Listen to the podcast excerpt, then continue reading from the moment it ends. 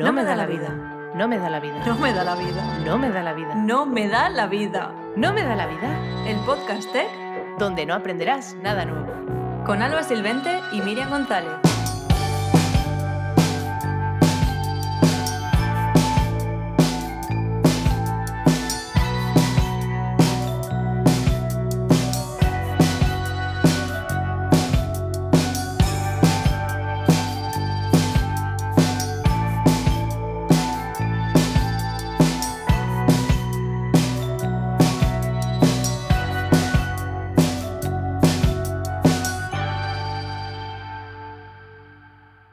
Y bueno, ya estamos aquí en el episodio 12, último episodio de la temporada. ¡No! Me encanta cómo hago yo los efectos porque me da miedo pulsarlos. Último Pero bueno. episodio, sí, o sea, primero del año, pero para nosotros último porque somos así y terminamos las temporadas en enero, porque, Porque- sí, no sé. Porque la gente lo hace siempre por sí, son rollo eh, septiembre, cosas así como más del colegio, pero nosotras dijimos, pues hacemos un año, pues un año y Claro. cerramos, ¿no? No sé. Realmente empezamos en febrero, pues el mm, 12 episodios, pues cerramos y ya está. Así, así lo Claro. pensamos. Pero, se ve que la gente no suele hacer eso, pero nosotras somos especiales. No nos da la vida para compararnos con otros No, podcasts. no, de verdad. sí, totalmente. Así que nada, que sepáis que en la nueva temporada se vienen cositas. Todavía no vamos a dar spoilers, pero haremos eh, ya nuestras cositas para daros spoilers poco a poco y que os vayáis enterando. Sí, y vamos, son muchos cambios. Que vamos ¿eh? a hacer un especial contando mm, todo, lo que, todo lo que se viene para la segunda temporada. Y un pequeño tráiler para contaros, sin contaros nada, básicamente. algo absurdo. Ya está. Pero necesario. Sí, súper necesario. Entonces, que sepáis que eh, nos tenéis que seguir siguiendo en Spotify, Google Podcast y todas esas cosas, porque ahora hemos descubierto una página donde nos dice las cosas y al menos nos enteramos de que nos seguís. Exacto, que nos dice la cosa y además nos enteramos que aparecemos en el puesto 1 en De tecnología en Argentina. Argentina o en el puesto 13 en España este mes, no sé, o sea. Pero no nos llega, claro, no nos llegaba ningún correo ni nada. Es como sorpresa hasta que te metes en una página de analíticas. Esto es muy fuerte. Sí. Es como, por favor, si salimos primero, decírnoslo. O sea, Queremos saberlo. Eh, que bueno, podemos dejar la página de las estadísticas por si nos escuchan otra gente que son Sí, podcasters las también. notas. La dejaremos en Lo voy a notas. Eh, Podstatus, creo que se llama. Lo he dicho de memoria, no me acuerdo ahora mismo, pero creo sí, que es creo que esa. algo así. Sí. Pero sí, lo miraremos porque es un también del gremio el que lo ha hecho. O sea que muy guay. Y nada, cuéntame, Miriam, ¿qué tal ha ido este mes? ¿Qué has hecho? Que Bueno, pues mes- lo primero de todo, cuando grabamos el anterior episodio todavía no había sido mi cumpleaños y lo celebré. Oh. Después, entre un episodio y otro, celebré mi cumpleaños con la mejor tarta del universo. O sea, una tarta de unicornio morada y negra con brilli brilli. O sea, es increíble. Lo tengo. Lo Vamos, tengo eres tú, Sí, exacto. Puse, pues, lo puse por Twitter, vídeo y fotos, o sea que podéis verla. Y sobre todo eso. eh, luego, mm, también me pasó por Nochevieja, que fui a hacer compra para la cena. Y en el súper un chico me paró y, y me dijo, hola, ¿eres Miriam? Y yo, sí, tal. Y me enseñó el móvil y me dijo, que es que estoy escuchando No me da la vida ahora mismo. Y me quedé, ¿what? o sea, iba escuchando el podcast y se encontró conmigo y sintió la necesidad de parar y decirme, oye, mira lo que está pasando. Fue, fue la verdad que fue muy curioso. Y bueno, también contigo, pues preparando cosas para la nueva temporada, que estamos a full de reuniones y preparaciones. Y también me he abierto una nueva cuenta en la plataforma My Public Inbox, que básicamente es un sitio donde podéis enviarme mensajes eh, y yo me comprometo a responderos sí o sí en el menor tiempo posible y a dedicaros eh, el tiempo que necesitéis para, para las dudas que tengáis. Sobre todo porque me llegan muchísimas dudas muy personales, muy, oye, tengo este problema o no sé cómo avanzar en mi ruta de aprendizaje, eh, ayúdame, tal. Entonces, yo no, tengo, no me da la vida para responder todo eso. Entonces, de esta forma, eh, es, me parece muy guay porque es un incentivo a, vale, yo, tú pagas eh, lo que valdría tomarse un café conmigo, por ejemplo, y yo me comprometo a, dedicarte un tiempo personalizado. Entonces, pues si queréis enviarme algún mensajillo por ahí, ya sabéis que, que por ahí os voy a atender más rápido. Y ya está, eso es todo. ¿Con qué no te ha dado la vida a ti, Alba?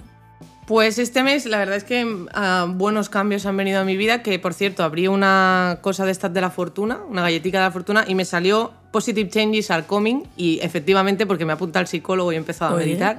Entonces, entonces me leyó el futuro de verdad que va. Eh, pero bueno, en, el psicólogo muy bien, la verdad es que muy contenta de haber empezado y tomar el paso porque el, episodio anterior al final habréis notado que hago una reflexión de que me estoy muriendo por dentro sí, sí. Y, casi lloro literal. Entonces eh, con el psicólogo al menos puedo llorar con él en un espacio privado.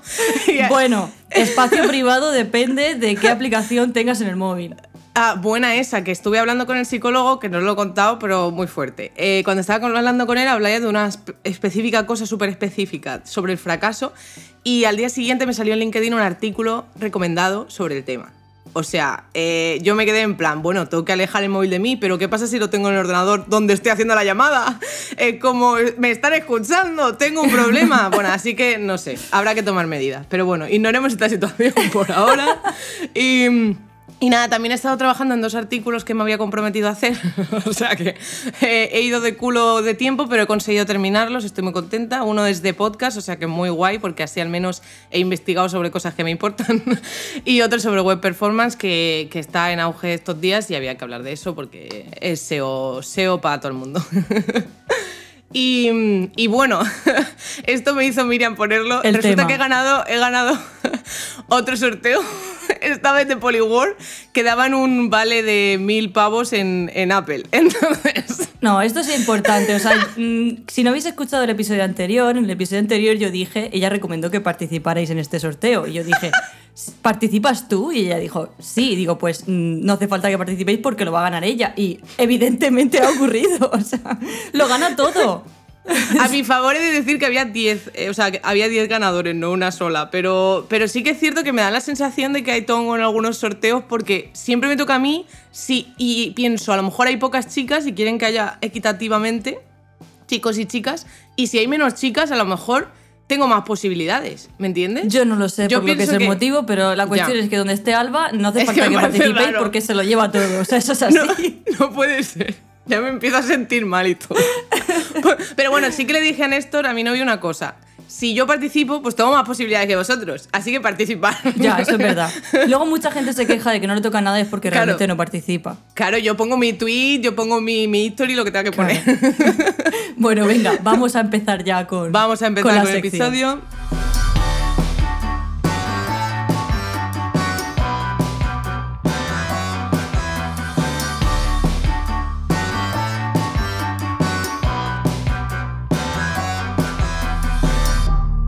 Está pasando?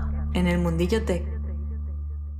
Bueno, pues ya vamos con esta sección de las noticias del mundo tech, que ya sabéis que está patrocinada por InfoJobs, que es, el portal de empleo más efectivo para encontrar trabajo en el sector tech. ¿A que sí, Alba? Pues sí, y no sé a qué estás esperando porque tienen más de 6.000 ofertas, que es una barbaridad, y la mitad son en remoto, o sea que puedes también intentar echar en cualquier parte del mundo, no solo desde España, que es una cosa que nosotras no sabíamos hasta hace poco, si os somos sí, sincera. Siempre hemos pensado que era solo para España, pero resulta que si estás fuera también puedes, así que ya sabes. Y además, pues para la nueva temporada, InfoJobs pues, va a dejar de ser patrocinador solamente de esta sección, que nos apoya más fuertemente, nos quiere mucho y, va a ser patrocinador oficial de, todo el, podcast, así que se vienen muchas cositas. pero ya la pedís. sí, sí. Y bueno, vamos a empezar con las noticias de, de nuestro patrocinador, de InfoJobs. Pues a ver, ¿qué nos trae? Nos trae que resulta que no sé si lo sabéis, pero hace poco Ibai ya nos lanzó como una oferta dentro de InfoJobs en la que estaba buscando pues, a una persona que trabajara con ellos en la casa y todo el rollo. Entonces, claro, yo pensé cuando lo vi, ostras, qué guapo que Ibai haya utilizado eh, InfoJobs para hacerlo, tal. Bueno, pues era una campaña. Entonces, a mí me parece súper guay que haya sido tan sutil y también que InfoJobs apueste por gente joven y gente que lo está petando, pero fuera de los gremios convencionales o estar, por ejemplo, la tele, que a mí, por ejemplo, yo no veo la tele, y menos eh, cuando estoy en Holanda, porque si la viera sería en holandés. Bueno, pero, pero nunca, siempre me saltaba los anuncios o los paraba y me, ponía a ver otra cosa. Entonces, claro, que, que hayan apostado por cosas que lo vamos a ver todos los jóvenes y al final están intentando eh, pues también beneficiar a esta gente, porque al final Ibai es como querido por el pueblo, pues también hay que darle desde las eh, instituciones también cosas a Ibai. Entonces, no sé, me pareció una iniciativa muy chula por Infojobs que lo hiciera con Ibai. Me hizo hasta ilusión que sea nuestro patrocinador. Digo, a lo mejor podemos hablar con Ibai. Yo modo nunca se sabe, oye, nunca se sabe.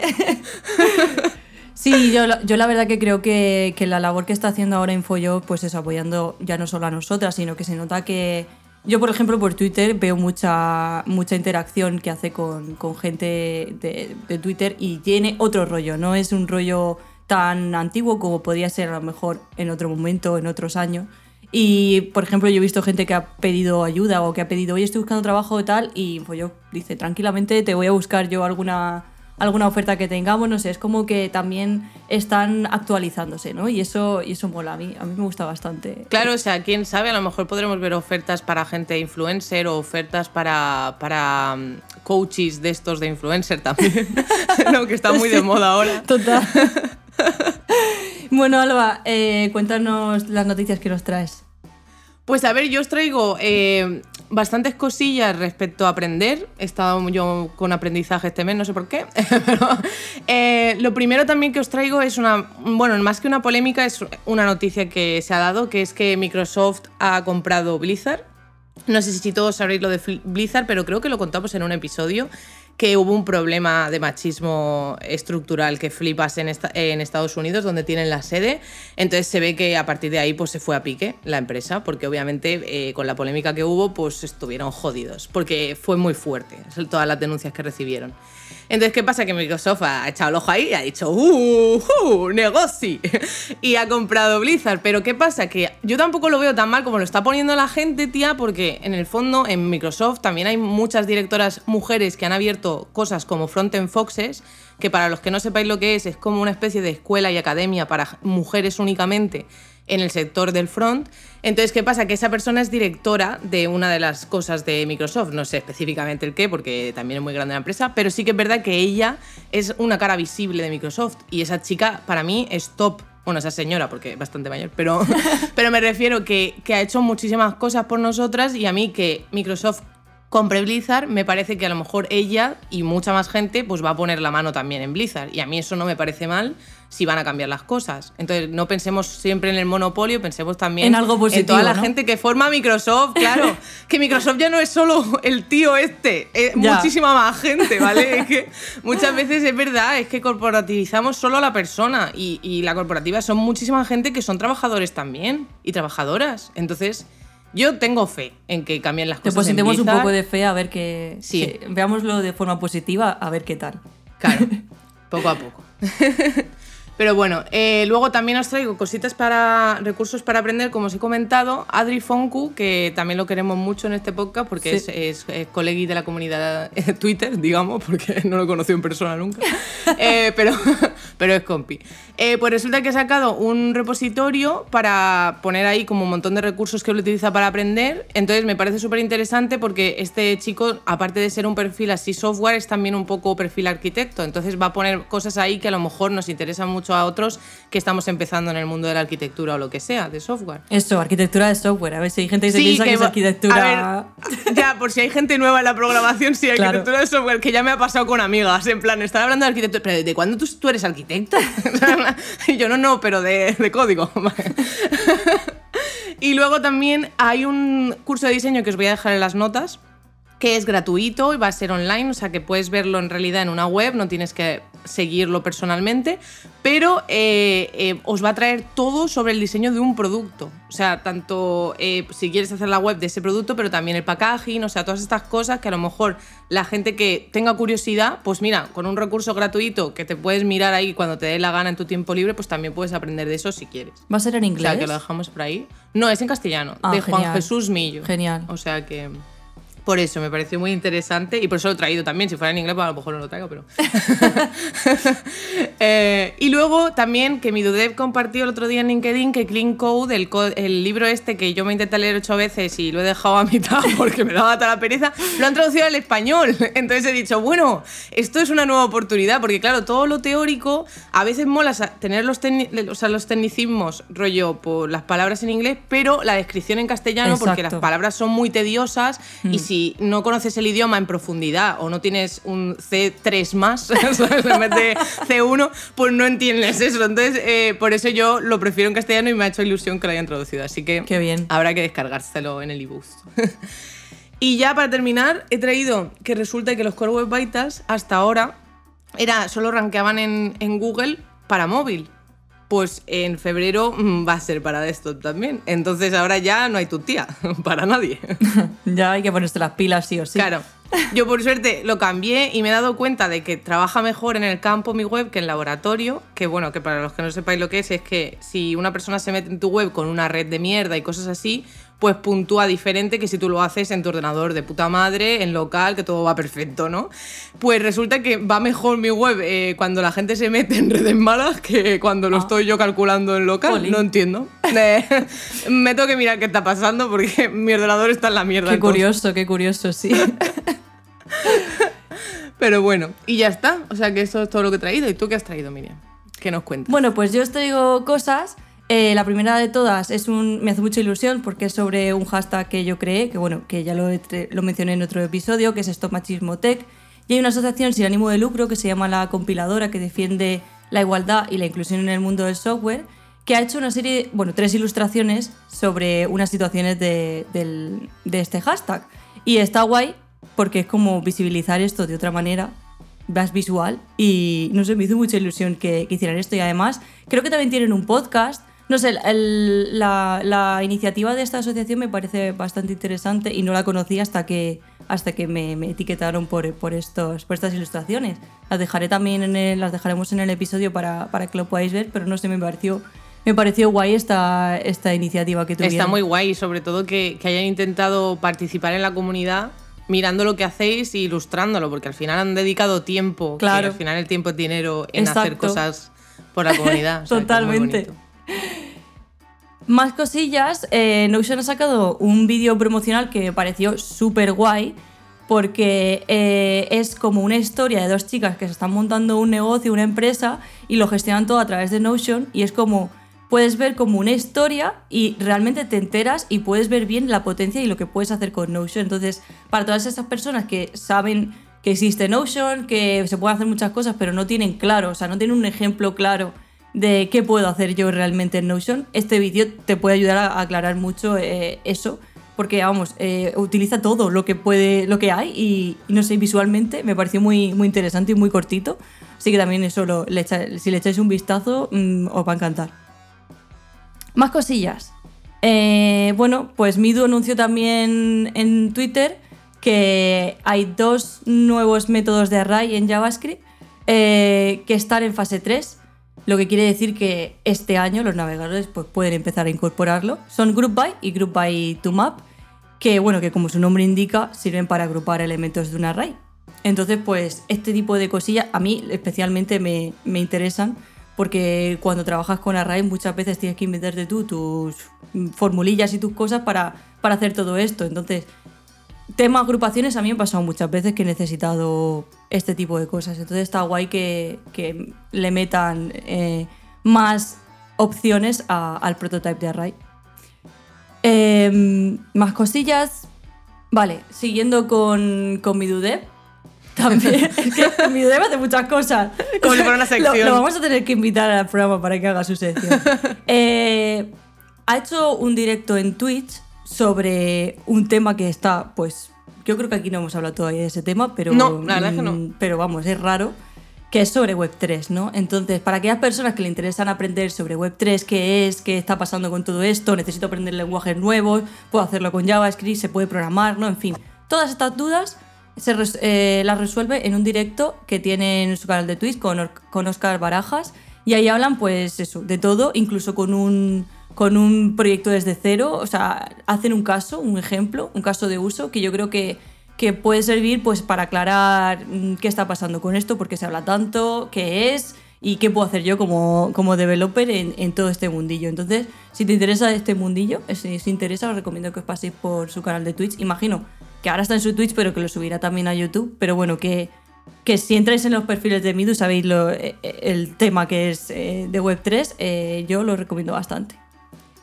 Y para terminar, que esto sí que, que va a dar para, para echar un ratillo, pues vamos a hablar de la polémica que hubo sobre GitHub y el open source. Que yo, como me enteré de esto, fue a través de, de un tuit de Diana Nerd, que puso así, lo cito textualmente. Ok, un programador decidió hacer una protesta con una librería suya, afectando a muchas personas. Ok, pero GitHub, directamente le quitó el acceso a todos sus repositorios en respuesta. ¿Tu cuenta es realmente tuya o solo trabajas gratis para GitHub? Bueno, y ya, enlazando un poco la historia, resulta que Marake es Squires, es que no sé cómo pronunciar su apellido. Squires, Squires, no, bueno, Squires, en fin. Squires. Es, un, es un dev que crea contenido open source y es creador de librerías muy tochas como son Colors o Fakers, que lo utilizan pues todo el mundo. Estas librerías empezaron a tener problemas de repente y al principio parecía que, que habían sido hackeadas o algo así. Em, porque estas versiones lo que hacen es emitir eh, infinitamente letras y símbolos extraños. Pero luego resultó que fue él, eh, Marak, que había introducido ese código a propósito en las nuevas versiones a modo de protesta. Y cito lo que él decía, más o menos, eh, que él quería protestar contra las macrocorporaciones y consumidores comerciales de proyectos de código abierto que usan el software libre, pero que luego no devuelven nada a la comunidad. Entonces, pues un poco como que se cansó de todo esto y dijo, pues mira, les voy a meter aquí un código que suelte palabras como liberty, en fin, mm, protestas, ¿no? ¿Qué pasó ante todo esto? Pues obviamente, como son librerías que utilizan aplicaciones muy tochas y empresas muy tochas, pues eh, GitHub suspendió su acceso a su cuenta y a todos sus proyectos, tanto públicos como privados, y actualizó una de las librerías a una versión que sí funcionaba. Entonces, a partir de aquí, pues se ha abierto un debate sobre la propiedad del software que hacemos en open source. Y a partir de aquí, pues ya te dejo que, que comentes tú tu opinión. Pues a ver, yo a raíz de, de ver esta polémica, porque a mí ya me, me olía muchas cosas como estas desde que empecé a contribuir al open source, porque en el fondo, si lo pensamos, nosotros siempre estamos eh, atados a unos términos y condiciones cuando entramos en cualquier plataforma. Nadie los lee, vamos a ser sinceros. Y si lo lees, eh, ¿qué haces? ¿No te haces la cuenta de GitHub? Eh, si Nux está ahí y todos los proyectos en los que quieres participar están ahí, te la vas a hacer igual. Y lo sabes. Entonces, eh, eso lo ponía, que pueden hacer lo que quieran con tu cuenta. Eso para empezar. O sea que siempre hemos firmado que sí a eso. Y eso es un problema, pero es la realidad. O sea, al final estamos diciendo que sí, o sea que ya ahí ya se pierde nuestra protesta y todo. Y también otra cosa que es muy importante, que es que eh, yo también desde el principio confundía el open source con software libre, porque al final Richard Stallman siempre ha promocionado este movimiento, pero del open source como que nunca se ha... Es que no ha sido un movimiento, ha sido algo que ha pasado pero no, no ha sido alguien luchando porque el open source existiera, sino que se ha creado a medida que la gente ha querido crear proyectos más tochos, mejores y participar con la comunidad de, de alguna manera para que puedan participar en su proyecto, tú abres tu código, pero en el fondo eso no es software libre, porque el software libre significa que tú y todos los que usen ese software también queréis software libre. Y para eso hay licencias. Y nosotros estamos usando la MIT que la MIT te permite hacer lo que tú quieras. O sea, que si tú eres una empresa y usas ese código, está bien, porque es la licencia MIT, no pasa nada que lo uses. Si tú quieres que sea algo más restrictivo y que solamente la gente que quiera eh, que utilicen eh, ese código, que también tengan que hacer lo mismo, hay otras licencias. O sea, existe una licencia que te permite que la gente que use tu código sea para volver a hacer código libre. Y esa persona tendrá que volver a ponerlo libre y así toda la gente que use cualquier cosa derivada. Entonces, si queremos eso, tenemos que cambiar nuestras licencias y empezar a poner el código para lo que queremos. Yo creo que primero entender los tipos de Sí. licencias que hay y porque yo de todo eso Y no tenía también ni idea. qué movimiento, exacto, y qué movimiento quieres seguir, porque al final está el software libre, pero también hay otro movimiento que ha creado una chica, que no sé si me puse el nombre aquí, sí, Core- Coraline Ada, que esa lo que ha creado es un movimiento ethical. So- o sea, que tu código solo lo usas lo que tú éticamente crees que pueden usarlo. En plan, una ORG que está haciendo algo por, por la humanidad o lo que sea, pues tú a esa, a esa compañía, que es una ORG, sí que le permites eh, utilizar tu código, pero no a otros que piensas que no están haciéndolo para, para un fin bueno. Entonces a mí ese movimiento me gusta mucho más, el tú poder escoger quién puede usar tu librería. Entonces de esa manera, si tú haces algo muy específico para podcast, por ejemplo, pues dejarías solo que los podcasts que realmente hacen un bien por la comunidad lo utilicen. O sea que sí, hay muchos movimientos y al final para poder hacer que esto suceda tenemos que apoyarlos porque de esa manera ellos tendrán como el poder para poder luego tomar decisiones y hacer que GitHub no tenga acceso a nuestro Claro, código yo nunca creo que ahora mismo como MIT está por defecto es el Eh, que sí, y, todo el y yo he usado ese siempre porque al final Sí. tampoco pensaba mucho en, en, en eso, de que otros proyectos lo pudieran utilizar Claro, cómo libremente. afecta. Sí. sí. El problema es eso, que la gente está sacando dinero del open source. Ya. Y el open source no, muchas veces. Irónicamente. Porque, ese claro, ese chico pues tenía sponsors, ahora ya no. Claro. Porque eran por GitHub. O sea, es todo un poco un cachondeo. Entonces hay que, te- ya, hay que tomar medidas legales eh, por parte de, sí. O sea, tener un, un abogado que nos lea las cosas ahora. A todos los desarrolladores. Como abogado de oficio del desarrollador. Estas cosas que salen así tan públicas y tan polémicas, pues te sirven para reflexionar y para decir, vale, eh, realmente para que no vuelva a producirse una situación así, ¿qué podemos hacer? Y ya empiezas a descubrir que existen otros tipos de licencias, que realmente le estamos dando todos los permisos a GitHub, en fin. Eso es el lado positivo de todo esto. Sí, que vamos a reflexionar y a tomar decisiones sobre nuestro propio código. Así Exacto. que ya lo tenéis ahí. Y os dejaremos enlaces en, la- en las notas. y ya está, pues hemos terminado esta sección con esta noticia y vamos a la guay, que es la del Unicornio Tech.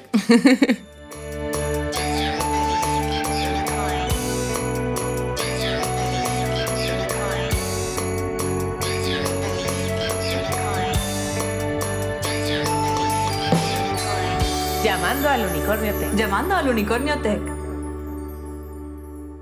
Y bueno, ya estamos en esta sección que tanto nos encanta porque traemos a una invitada hoy que es muy especial, se llama Irene Ruiz. Para que los que no la conozcáis, que en realidad tenéis que conocerla porque madre mía, ¿qué no hace esta mujer?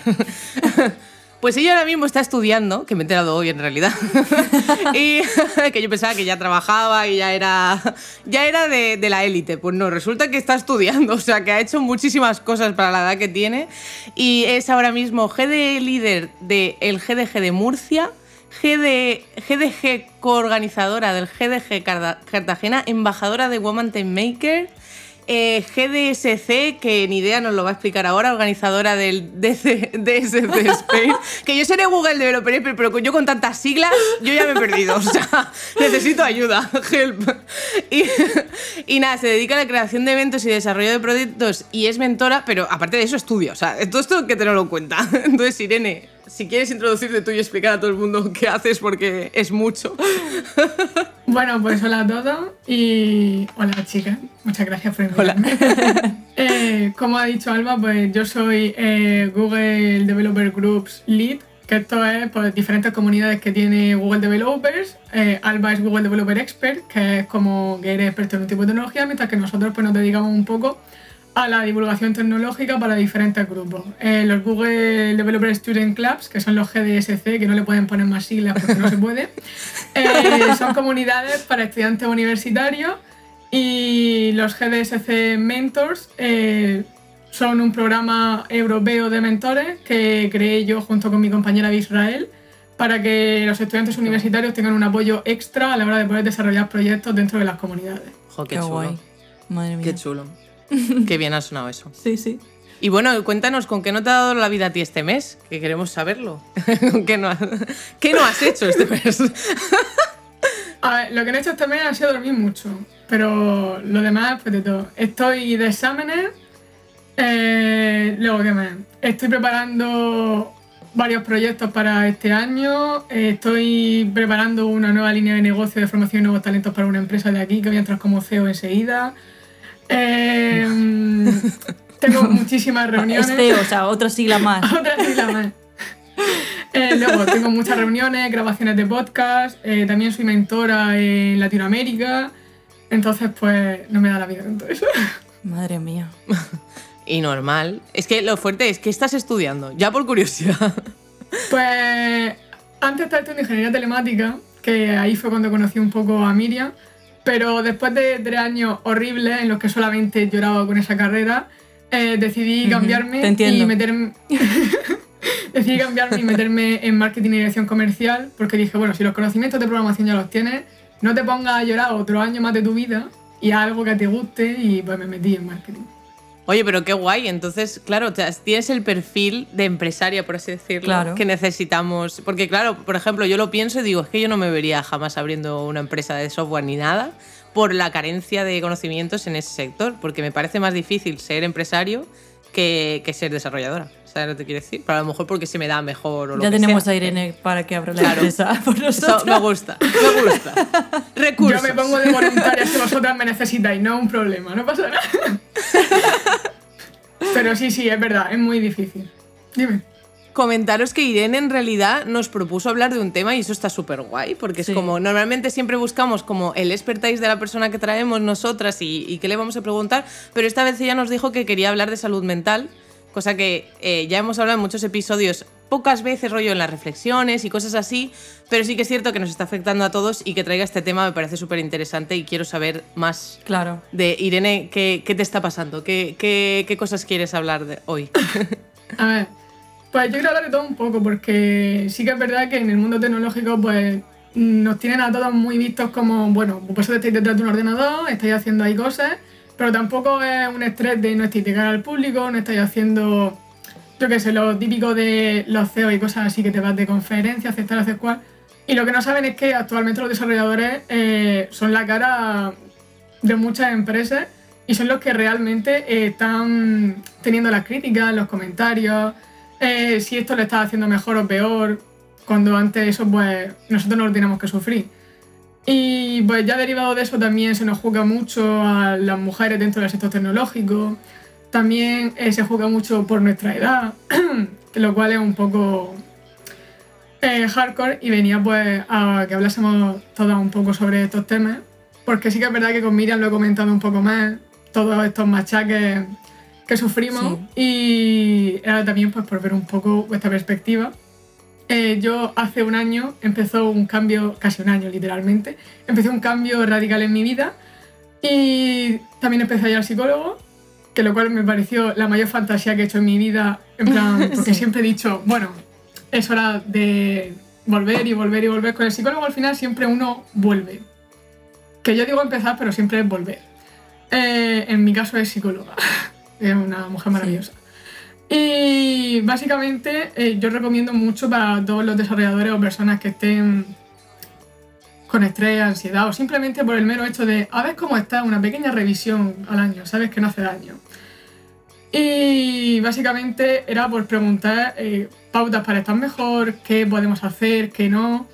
Porque sí que es verdad que hay muchas cosas estresantes con las que tienes que vivir a lo largo de tu vida que tú no quieres y van a seguir ahí. Y entonces necesitas un poco que te guíen. Sí, te entendemos mucho porque mm, yo creo que todas aquí vamos al psicólogo o hemos ido en algún momento y de hecho yo, mucha gente que conozco dev del sector eh, también o está mal o, o está empezando a estar mal o está ya en la fase de he decidido ir a, a- a terapia y, y creo que es, es que es un tema que yo no sé si es por la pandemia que se ha agravado, pero es clave ahora mismo y lo estamos sufriendo muchos. Pues literal que a mí Miriam fue la que me, introduje, me introdujo a lo del psicólogo, porque sí que es cierto que algunas amigas lo habían comentado alguna vez, pero ninguna ha ido tampoco. Entonces, claro, es como que, que una persona todo el rato te diga que ha ido, que le ha ayudado, que ha- han conseguido, eh, pues a lo mejor darle unas pautas que seguir para saber también llevarse a sí misma o gestionar sus emociones, pues es algo que yo, eh, en toda mi vida, para mí, ir al psicólogo era ir con mis amigas a llorar, en plan, y contarnos los dramas, porque al final todas las quedadas era para hablar de dramas, y claro, no, no tenerlas ahora, que me fui a Holanda,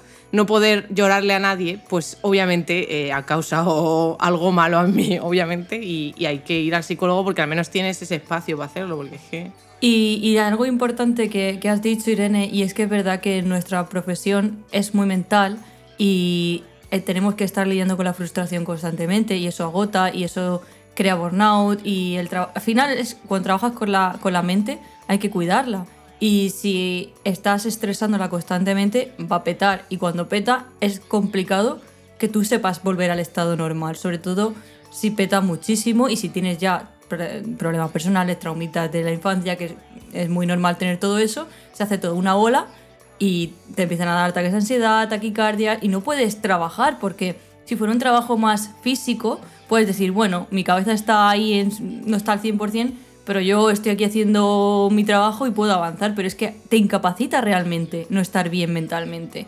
Entonces, a mí eso me pasó y yo tuve que ir a, a- a terapia porque es que no podía hacer bien mi trabajo. Y no me veía al 100% y es que no podía concentrar, no me podía concentrar en sacar soluciones a un problema de programación cuando en mi cabeza solo estaba pensamientos eh, invasivos de cosas, de temas, e- era imposible. Entonces, mm, yo creo que para no llegar a esos extremos, lo importante es no tomarte mm, est- la programación 24/7, eh, todo el día, solo pensando en eso, porque necesitas desconectar de eso. Y, hay vez- y yo lo entiendo porque a mí me ha pasado entrar en el bucle de ah, crear, crear, estar haciendo mil cosas y al final, si no paras tú por tu propio pie, te va a parar tu cabeza, ella misma va a decir desconexión y ya no puedes seguir ni trabajando. Pues sí, la verdad, sí. Además, lo peor, que esto lo estuve hablando con, pues con expertos en psicología, porque yo al final psicólogo no soy. Eh, y me dijeron, o sea, porque al final, pues yo siempre soy una persona que tiene ansiedad y cosas de esas, pues como muchos de los que estamos en este mundillo. Mm. Pero hay una cosa que casi nunca se ve, que es el cansancio emocional. De esto que tú al final, pues, haces muchas cosas, te pasan cosas buenas, pues a lo mejor ganas premios, o te viene un patrocinador nuevo que te reconoce tu trabajo, lo que sea. Y tú no sientes ni felicidad, ni tristeza, ni nada. Eso es cansancio emocional y eso también necesita tener un tratamiento, una pauta. Y no tienes por qué tener un ataque de ansiedad hardcore para poder ir al psicólogo. También puede ser una situación que te haya dado en específico para que tú pues, decidas por fin ir al psicólogo. Yo sí que es verdad que soy una persona que siempre tiene ansiedad por todo. De esto que a lo mejor estás comiendo y te da un ataque de ansiedad que dices, bueno, esto es que ya toca el postre. ¿Sabes? Para quitarle un poquito de hostilidad. O lo que sea. Entonces, yo como que al final la ansiedad lo tenía súper normalizado. Y dije, pues si me tiene que dar un ataque de ansiedad, pues me lo da. Si tampoco un drama. Pues Madre está. mía. Joder. Y ya hubo un momento en el que decía, uff, digo, si es que no me da tiempo ni a llorar, porque es que si me pongo a llorar, digo, es que no me da tiempo a terminar esto. Entonces digo, Madre bueno, pues tampoco. Y ya el momento en el que yo dije, es que me voy a matar a alguien, digo, no sé si esto se puede decir en los podcasts, pero Sí. Vale. Y que fue que entré a una reunión, eh, yo con mi compañero que es varón, y en la reunión ni me miraron. En plan, el hombre me saca 10 años, y entre la reunión, que era pues con altos cargos, no me miraron, le hablaron a él directamente, y cuando yo hice una sugerencia, porque al final el proyecto era mío, eh, me miraron como con desprecio y me dijeron, ¿esta es la mujer que quiere hacer esto? Dice, ¿es una mujer? Dijo uno en plan de comentario, dice, ¿y, ¿y cuántos años tiene? ¿21? Entonces me quedaron en plan de... Yo me quedé con, me han dicho que soy mujer, en plan, mal. Despectivo, sí. Y por mi edad también mal. Digo, me quedé así y dije, no, no, no, no, no. Entonces yo directamente llamé psicóloga, dije, hasta aquí hemos llegado, digo, me tienes que ayudar a lidiar con estos problemas de machismo en la sociedad. Y porque es que no puedo, aunque sé que no voy a cambiar las circunstancias que hay alrededor, por lo menos yo saber gestionar este tipo de cosas y cómo actuar, porque literalmente me quedé callada. Es que es muy Sin poder fuerte. decir nada y Es muy fuerte que eh, tengamos que tener este ejercicio extra, de esta presión extra de decir, tengo que aprender a lidiar con el machismo. O sea, es que es muy fuerte. Porque, eh, y es real, porque es algo que al final sufrimos día a día y tenemos que saber afrontarlo. Es verdad que, no, que sería ideal y genial que no existiera, pero como sí que está y que pasa todos los días, tenemos que aprender a, a- lidiar con eso, porque al final, como tú dices, te sientes tonta porque no has reaccionado, no has sabido de repente... Y porque, y porque al final no estás hablando con un igual, estás hablando con alguien que se supone que está por encima de ti, porque al final es esa persona como de liderazgo. Porque a mí eso me pasa en casi todos los trabajos que he tenido. Normalmente el CEO o la persona que está arriba es la persona que más machista es. Y tiene comentarios machistas. Obviamente a lo mejor eh, tampoco quiere... O sea, por ejemplo, jamás me diría... eh, Tú que eres mujer no puedes tener voz en esto, jamás serían ese tipo de persona, porque eso ya es. eh, eso es para fuerte, es muy ¿sabes? O sea, eso ya no. Pero sí que tienen comentarios eh, que tú dices, eh, sobra, ¿sabes? O sea, ponerla a cuatro patas, o sea, Red cosas que... flags. Sí, cosas que son red flags porque eres mi jefe, no deberías estar Madre hablando de eso para empezar y encima lo hablas porque como yo soy tía, pues, pues podemos hablar de esas cosas. No, no podemos hablar de esas cosas, eres mi jefe. Ya. O sea, deja de tratarme como si fuera tu... co- Sí, entonces, claro, es como yo también he tenido que pensar en plan, tengo que lidiar con esto, ¿no? Porque esta persona está encima de mí. Mis cojones, yo ahora lo digo sinceramente. Yo se lo digo al jefe de Passion People y le digo, te ha pasado. Y tal Madre cual, le digo, mía. te ha pasado. Porque tiene comentarios de señor que ha vivido en esta sociedad y no se lo ha currado ni se ha deconstruido ni nada. O sea, no, no son los de ahora que están intentando reconstruirse, entender lo que está pasando, intentar cambiar. No. Entonces que hay que decírselo. Es que si no se lo dices tú, ¿quién se lo va a decir? Pero tampoco es yo pienso que tampoco es nuestro trabajo. Quiero decir, al final te cansas de estar mm, deconstruyendo personas Hombre, está todo el claro, rato. sí, está claro que si tú dices algo y no hay respuesta, no hay respuesta como que está cambiando esa persona, sí, hay que dejar de hacerlo porque te estás, te estás cansando y, y te va a ca- causar frustración. Pero si ves que cambia, yo voy a seguir Ya. haciendo. Mi novio ha cambiado. Porque obviamente eh, en su grupo, en su grupo, pues hay, eh, hay algunos que telita. Entonces, eh, ahora Unga, unga, les debate. denomina. Exacto, los unga unga. Entonces les debate. Y me habla sobre ello y me dice, mira, esto es lo que piensa, me parece fatal. Y yo, pues sí, te parece mal porque ahora lo entiendes. Pues haz que lo entiendas también. Entonces, en plan, ¿tú qué puedes? Entonces está guay porque al menos hablan de estas cosas, antes ni lo hablaban. O sea que poco a poco, poco a poco. Oye, Irene, y desde que vas a terapia, eh, ¿qué- ¿cómo ves eh, la carga de trabajo que tú llevas ahora mismo? O sea, ¿la ves igual de normalizada que hasta, que imagino que has puesto ahí delante todo lo que haces y no sé si te habrás dado cuenta de que igual es too much? Sí, a ver, si yo totalmente en cualquier momento soy consciente de que no puedo con tanto, pero es que no sé decir que no. En plan, si veo que puedo ayudar a bueno, o si veo que eso me puede beneficiar en alguno de los ámbitos, en plan de puedo aprender más o puedo ayudar o lo que sea, pues a mí me gusta, entonces me meto. Y me meto, me meto, me meto. Y al final, pues yo qué sé, ahora mismo no sé si es que llevo 10 proyectos o así, llevo eh, mentorizados 70 estudiantes y cosas así. Y es como que he dicho, vamos a ver, no hay hora a la semana para que tú tengas esas reuniones con los Y tu clientes. vida personal, o sea, mm, no tienes tiempo para, no sé, salir a andar, ver una serie, mm, yo qué sé, no hacer nada en el sofá. El Sí, descanso es que- pasivo. Sí. A ver, yo tengo como medio insomnio, pero no sé si es insomnio o es porque yo digo, prefiero ver una serie antes que estar durmiendo. Entonces, cuando termino a lo mejor a las 3 de la mañana, digo, me voy a poner ahora a ver una serie. Ahora me he enganchado a Euphoria. Y a Oh, la nueva parte claro. que han sacado de, de Sexo en Nueva York. Los que ahora han sacado como el reencuentro. Entonces, ahora como me he enganchado, digo, pues por la noche me pongo un ratico. Y al final, pues me acabo acostando a las 4 O sea, que lo de y dormir... luego me tengo que levantar a las 8. Lo de dormir lo llevo What? un poco regular, porque es que también lo veo.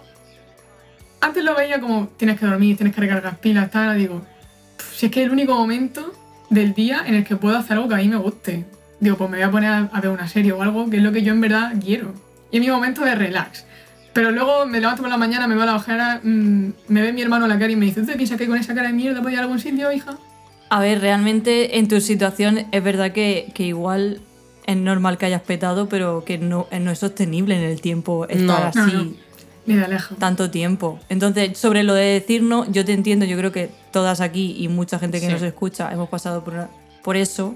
Y es verdad que hasta que no obligadamente porque no te encuentras bien, no dices el primer no y te das cuenta de que no pasa nada por decir ese no y que van a venir cosas igualmente interesantes o incluso más porque están viniendo cosas constantemente y no son oportunidades que pierdes y dices, uy, nunca más va a volver. Cuando empiezas a hacer eso obligadamente porque ya no podías más, te das cuenta de que no pasa nada y empiezas a usar, a, a decir no a más cosas. Por lo menos es lo que me pasó a mí. Sí, no, o sea, yo ahora digo no a las cosas que pienso que no me pueden Aportar, beneficiar, claro. o sea, que aprovecho lo que sea.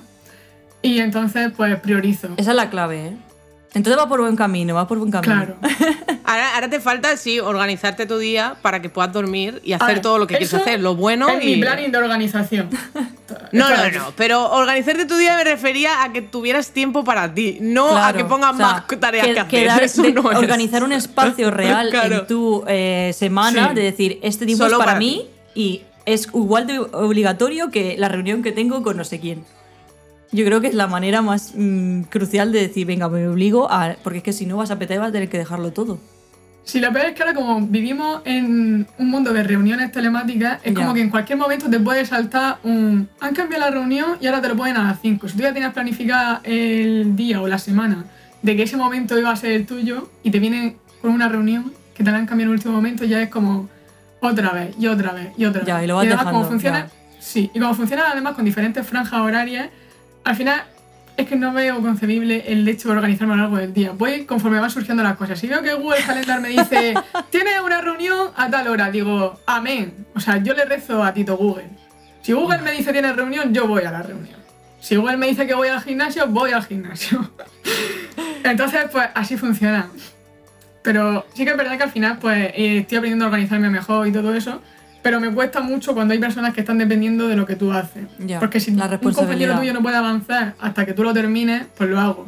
Si veo que yo eh, trabajo pues, ayudando un poco a estudiantes de secundaria también, si veo que los tíos necesitan que vaya ese día al instituto, yo voy al instituto. Aunque ese día eh, se me parta el día y no pueda hacer otra cosa, yo prefiero estar allí con ellos, ayudarles lo que pueda y luego volver aquí. Porque al final también, si no, me sentiría mal y todo. Entonces al final también es un poco de... Hay que tener una mezcla entre salud mental y empatía. Y tienes Mm, que saber ya. llevarlo lo mejor posible. Esa es la clave y es complicado. Mm. Es muy difícil. Pero bueno, eh, al final pues los proyectos funcionan así, la vida funciona así, tienes que aprender a organizarte. Y lo mejor que puedes hacer es tener a alguien con quien desfogarte, si son tus amigos, pues tus amigos, pero siempre es mejor que tengas un buen psicólogo o psicóloga de tu mano que te pueda estar guiando en todas estas Sí. cosas, porque si no vas a tener un problema bastante serio. Yo siempre he pensado que en nuestro, igual que en otros sectores, hay como ciertas cosas que, que se dan extra que es para ayudar físicamente. eh, yo que sé, a lo mejor eh, sesiones de fisio o cosas así. Para nosotros, yo creo que igual que eh, gente que está bajo mucha presión, nosotros no estamos bajo mucha presión, pero sí trabajamos con nuestra cabeza y sí que debería estar incluido eh, sesiones de terapia en, como PERC o algo así en las empresas porque es muy importante y es como algo base, tener la cabeza bien para rendir mejor en la empresa. Y no sé si lo habéis pensado, pero en realidad en, en Estados Unidos, que al final es donde más desarrolladores hay, o sea, es como lo más tocho, ¿no? Como el- el- los negocios más tochos están en Estados Unidos. Y si lo pensáis, ellos se llaman workaholic a sí mismos. Ya ves. Porque eh, trabajan más que viven. Entonces, si lo pensáis, eh, no va en nuestra cultura encima. O sea, le estás añadiendo un plus de que nosotros, para empezar, sí que somos de socializar, sí que somos de... O sea, no somos workaholic y encima nos metes en este gremio que sí lo es. Y claro, si ya estábamos mal eh, por tener que ir a la universidad y darlo todo durante ocho horas y tal, no sé qué, y ahora le sumas que estamos todo el puto día, porque estás, eh, que si tienes que estudiarte los cursos de no sé qué, trabajando, ahora voy a hacer post, ahora voy a hacer charla, ahora hacer... es que no, no, no somos así. Ah, Yo necesito socializar, necesito parar, necesito estar fuera de mi casa, patearme en las calles y eso no es así. O sea, si tú estás trabajando con gente estadounidense, ves lo contrario. Sí. ¿Qué pasa? Que yo me pongo en la tesitura y digo, es que no, no puedo no trabajar porque mm, estoy haciendo el mismo trabajo que esa persona y no estamos dando lo mismo. Entonces yo me siento culpable si, si me voy a la calle. Y no debería ser así porque yo no soy así, ¿me entiendes? Entonces también hay que pensar que a lo mejor en nuestra cultura no pega tanto ser workaholic, no pega, porque es que tenemos vida, al menos quiero tenerla. O Sí, sea, que al final, eh, es, es que al final eres más productiva también. O sea, cuando estás bien mentalmente, aunque trabajen menos horas, esas horas producen bastante más. Porque puedes dedicarle, a lo mejor no vas a 200 cosas, vas solo a una, luego te enfocas a otra, luego tienes tu descanso, luego desconectas de todo, luego vuelves. Cuando tú vuelves de vacaciones y no te acuerdas ni, ni dónde estaban las cosas, ni el proyecto, ni nada, eso es bueno. Eso significa que has hecho reset. Y necesitamos hacer reset igual que lo hacemos con el ordenador y no lo hacemos. Sí. No hacemos reset mental. Bueno, hay gente que con el ordenador tampoco lo hace, ¿no? Pero. Totalmente. Pues nada, Irene, la verdad que a nosotros nos encanta hablar de este tema y nos ha encantado que te pases por aquí para, para hablar de esto, porque vamos, mm, creo que es importante y así como entrada de empezar el año, ya tener esto claro para organizarte el resto del año bien y no cargarlo tanto, yo creo que puede, puede venir muy bien. Pues sí, la verdad es que sí. A ver si también yo mejoro mi manera de estructurarme y esto le puede ayudar a algún desarrollador de Twitter o de alguna plataforma a que por fin, si se siente un poquillo mal, que decida aceptar ir al psicólogo y que mejore mucho. Pues sí, por favor. Todos al psicólogo o al psicóloga. O a. O sea, si, si todavía creemos que somos capaces de gestionarnos y estamos bien, pues también hablar de, de lo que pasa en la vida, ¿sabes? Que no siempre cuando se está bien, todo va bien.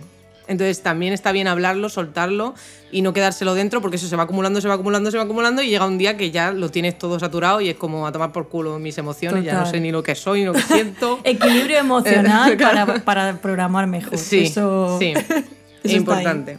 Podría hacer un taller de cómo se hace, ¿eh? Yo ahí lo dejo. Pues espera que aprendamos nosotros primero, que nos da mucho hablar, pero estamos en ello. Estamos en ello. Yo cada vez mm, reconozco que ya la fase chunga la he pasado y estoy un poco ya en la fase donde mm, sé claramente lo que no puedo decir, lo que puedo decir que sí, lo que puedo decir que no y lo que no puedo abarcar más. y, me y de- sé detectar cuando empieza a petar y paro antes de que pase.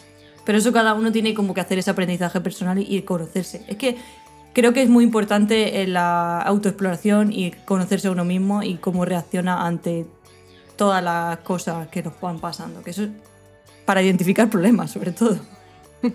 Pues nada, Irene, eso lo he dicho. Muchas gracias por Muchas gracias por pasarte por, aquí. Ya sabéis que os dejaremos todas las redes y todo lo que hace Irene por, por las notas del programa, que os animamos a seguirla porque, bueno, ya sabéis que hace muchas cosas y una, una chica joven emprendedora que, vamos, lo, lo está petando, seguro, y lo va a petar más.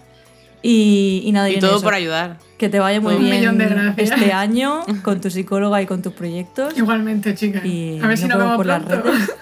Sí, exacto. Sí, sí, por favor. En persona también algún Sí, día. sí. Que bajo a Sí. Murcia, ¿eh? De vez en cuando. Y nada, pues seguimos con la siguiente sección. Vamos allá.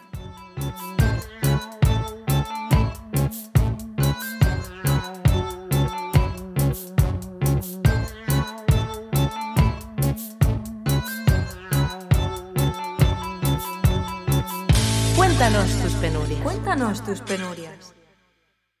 Bueno, pues como cada mes, pues os traemos en, en esta sección historias, preguntas, dudas, cosas que os han pasado y las comentamos aquí. Hemos hecho una selección esta vez de, de una en audio y dos escritas, así que pues vamos a empezar con, con el audio a ver qué nos comentan. Vamos a ver qué nos cuenta. Hola, buenos días. Mi nombre es Edmir y quería pedirles una consulta, por favor. Ya desde hace un tiempo que estoy estudiando desarrollo web, pero tengo un problema de que siempre que tengo que poner mi lógica de programación ya en, práctica, pues no, no me sale. Simplemente me quedo en blanco frente a la computadora sin saber qué hacer, sin saber cómo empezar, sin saber dónde buscar. Y me frustra mucho porque no puedo avanzar por estar estancado ahí, por no saber por qué hacer, ¿no? Y pues quería pedirle ayuda a ustedes. Vale, tema, tema interesante. eh, ¿Cómo aplicar la lógica de programación? Pues en realidad a mí esto me parece muy de- del síndrome del impostor, porque Sí. cuando empiezas crees que todo lo que vas a hacer lo vas a hacer mal o crees que no vas a poder seguir eh, cuando empiezas. Entonces tiendes a bloquearte y a pensar, lo que yo he pensado estaba bien pensado en mi mente, pero si lo pongo escrito no va a ir como yo creo. Y no escribes nada, porque a mí eso al principio también me pasaba. en La plan, página yo- en blanco, como los escritores, Sí. pasa mucho, sí. entonces, claro, es un bloqueo que al final eh, es va dentro de ti. O sea, me refiero, no es algo que no sepas hacer. Es el bloqueo de pensar que no lo vas a hacer bien. No pasa nada porque lo hagas mal. Eso para empezar. O sea, tú puedes hacer un código y que no funcione. Y de ahí ir derivando a que funcione. O sea, De- yo de jamás he hecho- hecho algo de cero. que Claro, haya de hecho, funcionado. eh, a mí cuando me funciona la primera dudo. Es Digo, como, no, algo no puede está ser, mal. algo está mal seguro, Claro. o sea, no puede ser. Pero yo, por ejemplo, le recomendaría que igual hacer algún ejercicio guiado, o sea, algún proyecto guiado, no de cero de me invento algo, un proyecto un poco más guiado que donde se vaya dando cuenta de que realmente sí que sabe lógica de programación y que la puede ir aplicando pues más guiado, porque a lo mejor no sabe cómo cómo empezar o cómo lanzarse a, hacer ese tipo de, de- Entonces ejercicios de ese, de ese tipo igual le puede venir bien para, para coger confianza. Claro, y también es importante que saber buscar no es algo que sepas al principio. Al principio Ya. es muy complicado buscar el problema porque no sabes los nombres de las cosas, no sabes a qué te estás refiriendo. Por ejemplo, si yo le digo eh, a alguien que no sabe de front que me busque un slide how, va a decir qué es eso. Y para mí es como súper básico. En plan, yo lo sé, pero esa persona no. Entonces, al principio no vas a saber lo que estás buscando. Entonces, tienes que intentar, pues, eh, buscarlo con palabras súper naturales. Que al final alguien que tampoco sabía buscarlo lo buscó en su día, así. Y entonces te va a salir más o menos el tema que estás tratando. Pero sí, al principio es muy complicado buscar, ¿eh? O sea, Sí. buscar es un infierno. Porque hay tantos resultados. Claro, entonces piensas que no sabes porque no encuentras realmente lo que quieres hacer, lo tienes en tu cabeza, pero no sabes escribirlo, en fin, y entras en el bucle. Eso yo creo que todo- todas hemos pasado por ahí. Pues sí, al final es eso, preguntar también a la gente que, que sí que es senior o que, o que ya tiene años en Twitter o cosas así, esto también puede ayudar. Yo antes, Sí. por ejemplo, que no tenía Twitter, muchas de las cosas que yo he visto que preguntan, pues yo tenía que preguntárselas a alguien de mi empresa que a lo mejor estaba todo liado y no tenía tiempo para responderme. Pero ahora con Twitter y todas estas redes sociales que puedes poner una pregunta al aire, mucha gente que sí que sepa te va a ayudar a guiarte con eso y eso está súper bien. O sea, Sí. creo que es un avance. Deberíamos tener una solo, con, solo para developers, en realidad. Bueno, es, es Stack Overflow, pero es que Stack Overflow es como... Un Twitter que- para devs, ¿no? Claro. O sea, como más, Más no tan importante, claro. Entiendo. Bueno, eh, seguimos con el Alan. Por Instagram nos dice, hola, aquí mi penuria. Estoy a mitad de carrera y gracias a una amiga obtuve un puesto de becario en una empresa de TI. El tema es que yo entré sabiendo HTML y CSS y ahora tengo que usar SAS, Bootstrap, J- JS, React, TypeScript. Debo decir que eventualmente aprendería de todo esto, pero no todo a la vez. Ahora sí puedo decir que no me da la vida. ¿Algún consejo? Pues data. No me quejo porque ahora era complicado obtener una oportunidad así. Pues data 2, gran contenido. Un saludo a las dos y que estén muy bien. Joder, qué majo. A ver, pues en realidad yo creo que eh, este problema eh, se lo va a encontrar toda su vida y no lo encontramos todos. O sea, me refiero, cuando tú entras en un trabajo como front, eh, tienes que hacer todo. O sea, la idea es que cuando tú entras como back, sabes un lenguaje y a lo mejor tienes que hacer pues, el testing, a lo mejor tienes que hacer Docker para conectarlo, un poquito de DevOps, pero como front es una puta locura. O sea, yo cuando empecé solo había HTML, CSS y JavaScript y punto. Entonces no había eh, ni tenías que hacer eh, React, ni tenías que hacer eh, Bootstrap, ni nada de esto. O sea, en plan, tú solamente hacías lo básico, en plan plano. Entonces, claro, es una curva de aprendizaje distinta. La gente que está entrando ahora es que ya entra con los frameworks. Y a mí eso me parece un salto muy bestia, nada más empezar. O sea, es que es, una, es un problema que todos los puestos junior también tengan que entrar en este tipo de trabajos que ya llevamos los senior. Es como. Es muy chocante en realidad. La evolución del front no va acorde con cómo un estudiante puede aprender, porque es que, es que no, no vas a conocer todos los entresijos de cada tecnología si tienes que aprender seis a la vez. O sea, me parece muy fuerte esto en realidad. Y no, y no sé eh, cómo llevarlo. Si te soy sincera, yo no sabría cómo llevar seis cosas a la vez, sinceramente. O sea, no puedo. Yo la verdad es que me centraría a lo mejor en dos tipos y vas que chuta, a lo mejor te sacas unos cursillos o alguna cosa para que puedas un poco adentrarte en ello, pero tampoco puedes con seis. Es que me parece Pero ¿qué insostenible. pasa si en tu empresa te, te- o sea, necesitas usar todo eso? O te, porque realmente eh, esta persona dice que entró y que tiene que usar todas esas cosas que realmente no las conoce porque solo sabe lo básico. Es como... Pero la tienes formación te la da la empresa Eso... o te la tienes que buscar tú también. Claro, Es que eso también es el problema. claro. El, normalmente, eh, a no ser que la empresa sea guay y trate bien al empleado, normalmente te toca a ti. Claro, pero si entras como eh, becario, en teoría debería de formarte en todas las cosas que la empresa está utilizando. Sí, Eso un becario ideal, debería. Claro, Claro, pero- O sea, es lo, lo principal, porque si no, no sé cómo esa persona va a desenvolupar su trabajo, o sea, sinceramente. Claro, entonces, pues no sé qué consejo le podríamos dar. No le vamos a decir que se cambie de empresa, pero obviamente de- debería ser la empresa la que le forme en todas esas cosas que va a utilizar. Y si no, pues lo que ha dicho Irene, una por una, ir formándote en cada una. Es que no puedes hacerlo todo. la vez. Pues sí, a lo mejor eso, que, que en el trabajo le den lo que ellos están utilizando externamente, que no sean lenguajes troncales, y que él por su cuenta estudie JavaScript, que al final es lo troncal Ya. que luego le va a ayudar a entender TypeScript, le va a ayudar a entender React. Porque sin lo troncal eh, tampoco entiendo cómo puedes aprender React, ¿sabes? O sea... Es que se va a hacer un cacao con todo a la sí, vez. Es como, eh, al final las actividades de JavaScript no. Ya estás en otro sitio, ¿sabes? Es como, por eso sí, sí, sí. Yo creo que lo troncal es lo que tenemos que aprender como desde casa y Mm. el resto de frameworks y tal en la empresa en la que estás, porque al final son los que lo están utilizando.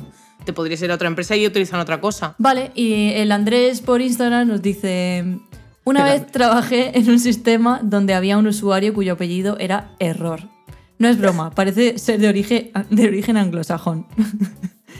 No te, no te puedo explicar la cantidad de errores que salían en la bitácora que disparaban alertas de PagerDuty, porque a cada rato salía la palabra error. Cuando hacían login generaba reportes, logout, etc. O sea, o sea que, que, que troll el apellido error.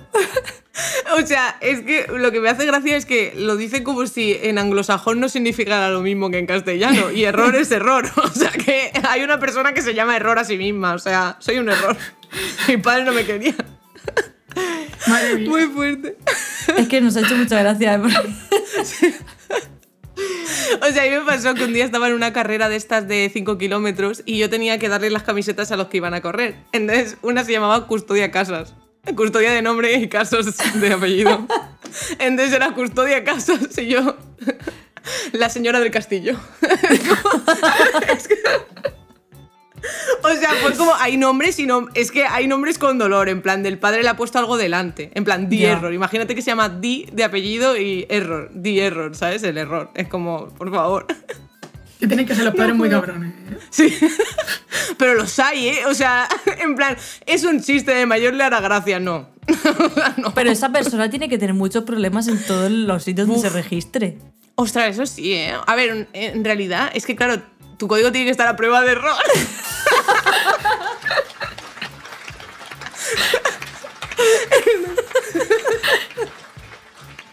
¿Cómo está? Ay. Está malísimo. Con esto creo que terminamos la fe. Vamos a la siguiente sección mejor. Venga. Uf.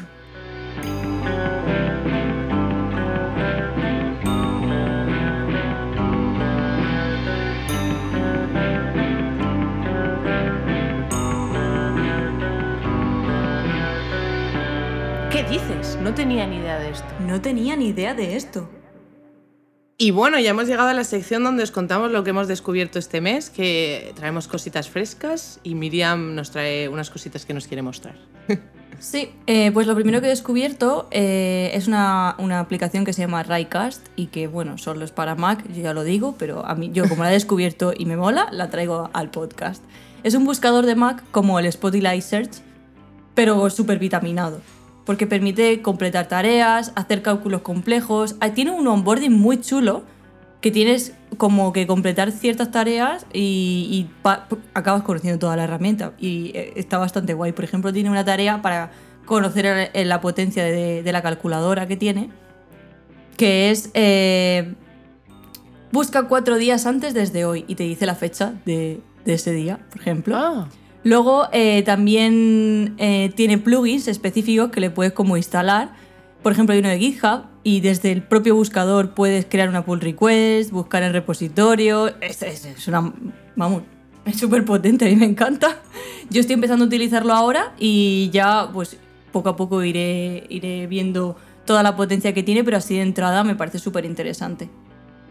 Pero claro, ¿es como una aplicación que tienes en el Mac o es Sí. también modo URL? O sea, rollo que lo puedes hacer en No, lo instalas en el No Mac. tienes que... Ah, vale, vale. Y entonces Pues te, sustituye, o sea, no es que te lo sustituya porque está en otro comando del teclado, pero es como el spotlight de- del buscador que lleva el propio, el propio Mac, pero que puedes hacer cosas extra, instalarle extensiones y, y demás. Muy Está- guay, está muy guay. Suena interesante. Ya es más potente que el de Windows, el normal que tiene, o sea que este ya es ya maravilloso. Y luego también traigo eh, otra aplicación, esta es específica para Twitter, que se lo vi a Giselle Cerro, que puedes saber cómo de diverso es tu, tu Twitter. Se llama property.onl y es lo típico esto que tienes que conectar con Twitter, le das permisos, te analiza y yo luego siempre quito los permisos, lo, lo desvinculo por si acaso. Eso yo lo, lo recomiendo. Y lo que puedes, puedes saber eso, cómo es de diverso es tu Twitter, tanto de gente que te sigue, gente que tú sigues, el timeline que ves, y te dice el porcentaje por género. Entonces yo lo he usado para saber, pues, por ejemplo, sobre todo de- del timeline es lo que más me interesaba, para saber el contenido que yo consumo en Twitter, de quién lo genera más. Genera porcentaje de mujeres, hombres, eh, no binarios. mm, luego hay mucha gente que no suele decir su, su género, pero bueno, ya pues te da un- una grafiquita, una pequeña idea de, de- de lo diverso que es y me parecía interesante. Qué guay, qué guay. Pues yo- sí, yo lo vi el otro día que lo publicaste, o sea que a lo mejor lo miraré a ver si qué pasa en mi Twitter, porque no lo sé, sinceramente. Y ya está, esto es lo que, lo que he traído. ¿Qué has traído tú? Pues yo he traído que el otro día Jorge Baumann en, en LinkedIn eh, puso una propiedad, bueno, un atributo de HTML que no conocía eh, y es Spellcheck, que lo que te permite es eh, eh, corregir ortográficamente. O sea, por ejemplo, si tienes algún tipo de herramienta de ortografía, te fijarás que dependiendo de la web, a veces te permite corregir y a veces no. Sí. Pues esto depende de esto. Entonces yo no Ah. lo sabía y ahora entiendo por qué en Notion sí me lo permite y en otras herramientas que he intentado utilizar no.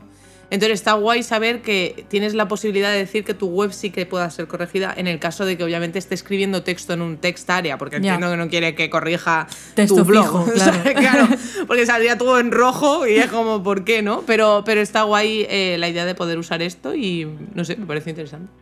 Y luego Eh, también he descubierto cosas este mes, pero esta vez no son eh, atributos o cosas fijas, sino que lo he ido descubriendo a medida que he ido desarrollando mi trabajo.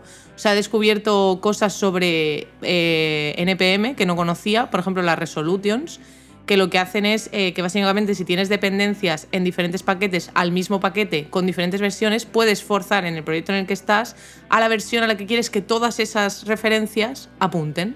Entonces en Resolution pones el paquete que quieres que referencie a X versión y todos los paquetes tendrán que hacerlo. Esto está muy bien cuando tienes errores eh, de estos de que un paquete se ha quedado obsoleto en el Axios y el Axios ha dado como un error de estos que te joden la aplicación en plan de seguridad. Pues puedes poner el Axios nuevo y si no ha cambiado nada más que lo de seguridad, no debe petar el resto de paquetes. Entonces te viene bien para quitar los warnings de no, hemos encontrado un ISO en tu código hay un lag de seguridad. esto lo puedes eh, evitar con resolutions. Entonces lo descubrí trabajando. Fue como, what the fuck, o sea, esto existe. Bueno, perdón por mi ignorancia. Y luego de tema Vue, tío, que aunque yo esté todavía trabajando con Vue 2, eh, sigo descubriendo cosas de Vue 2. y resulta que he aprendido cómo crear una directiva en SSR. Obviamente es como inventolandia, porque esto es como que te lo vas inventando tú a ver cómo sale y si sale bien y si no, no. O sea, no hay nada escrito. Entonces eh, creé una directiva que podía cambiar el linear HTML desde SSR también, pues creando una cosilla en Nuxt. Entonces lo puse en un tweet y luego os dejaré el enlace para que lo veáis. Y también he descubierto que eh, cuando tú, por ejemplo, coges contenido de un Headless CMS, te dice la estructura de los componentes, pero también puedes eh, decirles en qué slots van. Y yo mm. eso no lo sabía porque no lo había utilizado hasta ahora ah, de esa manera, pero básicamente en el vbind que tú le pasas a los componentes de Vue, le pasas todas las properties, todo eso, pues le puedes poner el slot para que relacione con el padre anterior. Entonces está muy bien porque eh, no tienes que crear nada desde cero en el GLSMS para poder hacer slots, sino que tú ya desde el propio código pues puedes relacionarlos con un campito slot o como lo pongas. Entonces muy, muy guay. No sé, he descubierto eso y me ha parecido interesante y lo puto aquí. Así que os dejaré los enlaces a los tweets, ya se lo veis. Y ya estaría. Eso es todo lo que traigo. Pues nada, pues vamos a pasar a nuestras reflexiones de mierda. Las reflexiones de este mes y de la temporada. Reflexiones de mierda.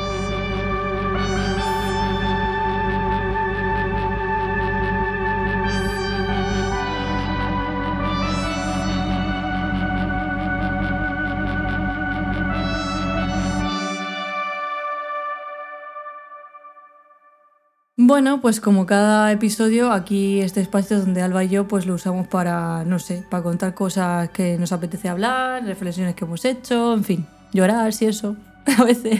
a veces. Cuéntame, Alba, ¿qué reflexiones tienes? Pues a ver, este mes me han pasado cosas buenas, pero a la vez eh, pues he descubierto algunas cosillas que me han pasado malas y es lo que he traído. No sé por qué traigo las reflexiones siempre de mierda, pero bueno, eh, son, las de mierda. Sí. Las buenas no, no, se ve que no las traigo, pero bueno. Eh, resulta que descubrí el otro día que tenía canas porque dije, me ha salido mi primera cana. En verdad mentí, porque es la primera vez que me la veo, pero en verdad es larga. O sea, corta no es. Eh, entonces, claro, es como que, claro, yo creo que nunca me miro tan profundamente al pelo, o sea, como para ver eh, qué pelo es más claro que otro. Y el otro día no sé qué pasó, que sí que lo hice, y descubrí que tengo más de una. O sea, dije una, pero en verdad al, rato dije, voy a mirar. eso lleva pasando desde hace Lleva pasando desde hace tiempo, pero yo no me había percatado. Entonces digo como, mm, ¿qué está pasando? Pero bueno, luego me dijeron que también puede ser no solo porque eh, vayas a tener canas en un futuro más, más lejano, sino porque puede ser por el estrés y por la ansiedad. Y como he pasado estos episodios, exacto, y como he pasado estos episodios de estrés estos últimos meses, pues pienso que a lo mejor han derivado en canas. Y he pensado, buah, toda la gente que había canosa en el gremio heavy que había en mi universidad, ¿esa gente tenía estrés o simplemente tenía Depende, ¿eh? también es genético, ¿eh? Por eso, por eso. sí, pero había gente que a lo mejor súper joven ya tiene casi todo el pelo canoso, en plan de... Sí, sí, yo conozco gente así, pero que también es genético. Exacto, yo también. Y con el estrés también se cae el pelo, también te digo. O sea... Exacto. Ah, a mí eso siempre me ha pasado, ¿eh? La parte de arriba clareaba. En plan de estrés y la parte de arriba clareaba. Tú veías ahí y decías, algo está pasando. Si es que todo es mal, o sea, todo afecta hasta físicamente. Hay que cuidarse ¿eh? de verdad, ¿eh? O sea, Sí, sí, aparte que, por ejemplo, cuidarme físicamente últimamente es lo que más me está viniendo bien para Es que la también Es cuando- como me- verme guapa o verme cuidada, esto como A mí lo primero que me recomendaron fue eh, meditar y hacer deporte. O sea, es eso, ante- eso es lo que te evita tener que medicarte cuando estás mal mentalmente. Buah, es que a mí lo de medicarme no es ninguna opción. O sea, te lo juro que mi psicólogo me dijo, eh, eh, ¿alguna vez te has medicado? Y yo, ¿qué? En plan, ¿qué estás diciendo? A ver, cuando es un caso muy extremo y no lo puedes Ya, ya, gestionar, lo necesitas, pero siempre, siempre ayuda mucho hacer deporte y meditar o alguna cosa así cuando estás en situación muy mal mentalmente. Sí, Es exacto. como casi obligatorio. Yo lo puse como. O lo haces o pastillas. O lo haces. No, no, lo otro no. Lo otro. No, no queremos más químicos en el cuerpo. Bueno, y luego ya otra reflexión que traigo que es un poco más general de la, pues, la mierda de mundo en, la que, en el que vivimos. Yo catastrófica. Que Phineas, el hermano de, Billie Ellis, que para los que sepáis que Billie Ellis, todas las canciones que ha hecho, pues el productor es su hermano básicamente, porque él hace como las bases y todo eso, y es un puto genio. O sea, son todos jóvenes los dos, pero, pero él eh, para mí es como... O sea, un tío como súper preocupado por el medio ambiente, preocupado por el planeta, por todo lo que pasa. ¿Qué pasa? Que ha hecho una canción que se llama Todos los niños están muriendo. Y habla de que eh, todas las canciones que se escuchan ahora es hablan de amor mientras los niños se mueren, hablan de sexo mientras eh, no pueden ir al colegio porque hay puto lockdown y hablan de drogas en vez de hablar de que los políticos son corruptos. Entonces, eh, todo eso lo dice en la canción y también dice una frase que para mí es como la que más te duele en el corazón porque a veces nos sentimos todos así, que es que eh, intenté salvar el mundo, pero me aburrí. Porque no veías, es verdad, porque es como, hay tantas causas que por dónde empiezo. Y empiezas y no ves resultados. Y es como, pues ese eso es un problema y es, y es precisamente de que, para mí, que, haga, que hayan tantos movimientos, está bien porque tenemos que luchar por muchas cosas, pero también todos esos movimientos deberían apoyar a los otros. Porque si estamos todos tirando por un- una ramita pequeñita de todo el merengenal de problemas que tenemos en el mundo, eh, todo ese mini esfuerzo puede valer de algo en X momento, X punto temporal. Pero si todos nos sumamos las fuerzas para cambiar todo de golpe, eh, eh, vamos a tener un problema. Sí, totalmente. O sea, es que es agobiante intentar ir a por Sí. todo, no puedes. Sí, Es imposible. exacto, exacto. Es que necesitamos la fuerza de todos los movimientos, no solo una persona individual intentar cambiarlo todo, porque es imposible. O sea, eh, se necesita. Pero sí que es verdad que hay que hacer algo. O sea, no hay que rendirse ni hay que aburrirse, porque hay que hacer algo. O sea, lo- lo- en la medida de lo que podamos hacer, hay que hacer cosas. Porque al final, el cambio climático es una crisis real. O sea, olvidémonos de pancartas de carcas diciendo que esto es una, un tongo, que, el, que como era, en, en Holanda hay un montón de manifestaciones de gente súper mayor diciendo, sí, porque jóvenes no ves, ¿eh? Eh, diciendo de que lo del COVID es todo como una pantomima para cerrar los bares, para que no haya fiesta, porque obviamente en Ámsterdam siempre ha habido como una cultura muy de fiesta, un poco así tóxica, en plan que la peña era muy de romper las vitrinas, de, de mearse en la calle, o sea, como todo un poco feo. Entonces como que la gente cree que esto es un movimiento para quitar la fiesta. No, no es un movimiento para quitar la fiesta, muchachos. es como, por favor, o sea pandemia mundial, es todo mentira. No, todo mentira no. No puede ser que la gente haya muerto por mentiras. Es que, bueno, sí, ¿para qué? Los negacionistas no lo voy a entender. Yo no lo entiendo, no sé. No sé de dónde han salido ni qué piensan en sus cabezas, pero no lo entiendo.